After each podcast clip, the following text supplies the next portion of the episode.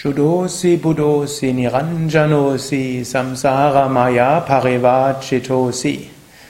Das war ein Wiegenlied der heiligen Medalasa, auch Mandalasa genannt. Diese große Heilige lebte vor vielen tausend Jahren, wird über sie berichtet in den Upanishaden. Sie hatte das Höchste verwirklicht und sie hatte eine Reihe von Kindern.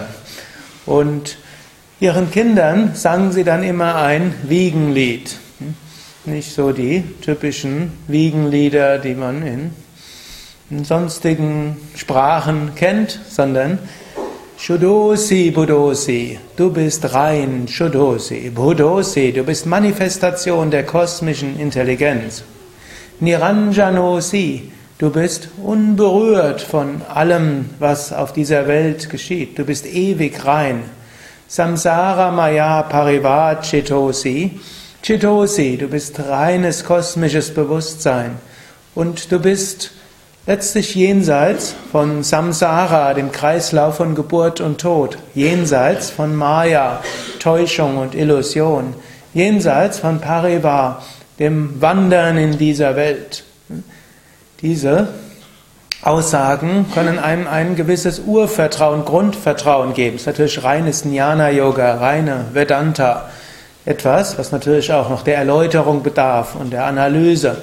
Letztlich ist aber die Erfahrung, wenn man wirklich in die Meditation tief hineingeht, wenn der Geist zur Ruhe kommt, dann erfährt man sein eigenes Selbst als Bewusstsein an sich. Und zwar Bewusstsein jenseits von Körper, jenseits von Emotionen, jenseits von Gedanken. Und dieses reine unendliche Bewusstsein ist das Bewusstsein, das sich auch in jedem anderen Menschen und jedem Wesen manifestiert, letztlich Bewusstsein in dem gesamten Universum. Und wenn wir uns darauf immer wieder besinnen, dann bekommen wir dadurch eine Kraft, eine Ruhe und eine Stärke. Natürlich, wir müssen uns auch ansonsten um diese Welt kümmern. Natürlich, wir sind in diesem Universum, wir haben einen Körper, der Körper hat Bedürfnisse, der Körper will, muss irgendwo, man muss sich um ihn kümmern, dass er gesund ist. Wir haben Emotionen, wir müssen geschickt mit unseren Emotionen umgehen. Wir haben Mitmenschen, es gilt, die zwischenmenschlichen Beziehungen gut zu gestalten.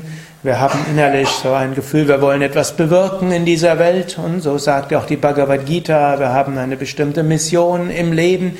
Es gilt, dass wir unsere Aufgabe erfüllen und daran wachsen. Patanjali sagt, wir haben bestimmte Kräfte in uns und es gilt auch, diese Kräfte in uns zu manifestieren oder modern ausgedrückt, es gilt, seine Fähigkeiten zu entwickeln, zu entfalten, letztlich im Sinne der humanistischen Selbstverwirklichung immer mehr von dem, was in einem ist, auch zum Ausdruck zu bringen, zu erfahren, hm, sich letztlich auch als autonome Person zu begreifen, die vielleicht nicht in jeder Hinsicht autonom ist, denn wir leben ja mit anderen und in dieser Welt. Nur für all das gibt es eine gute Grundlage. Und diese gute Grundlage ist, man kann sagen, der Fels, auf dem wir gegründet sind, oder man kann sagen, das ist das, worüber wir immer wieder zurückkehren können, wenn wir uns im Alltag und in den ganzen Stress des täglichen Lebens oder in all den Herausforderungen irgendwo wieder zurückziehen wollen. Und so wie ein Kind hoffentlich zu seinen Eltern Urvertrauen aufbaut und aus diesem Urvertrauen dann in diese Welt hineingehen kann, so können wir noch ein tieferes Urvertrauen aufbauen. Ein Urvertrauen, das auf dieser Erfahrung gründet oder dieser Überzeugung gründet, dieser Ahnung gründet Shudosi Budosi Niranjanosi Samsara Maya Parivachidosi. Was auch immer geschieht, du bleibst das reine, unsterbliche Selbst. Du bleibst die, rein, die Intelligenz in deinem gesamten Universum. Du bist verankert in diesem unendlichen, ewigen Bewusstsein.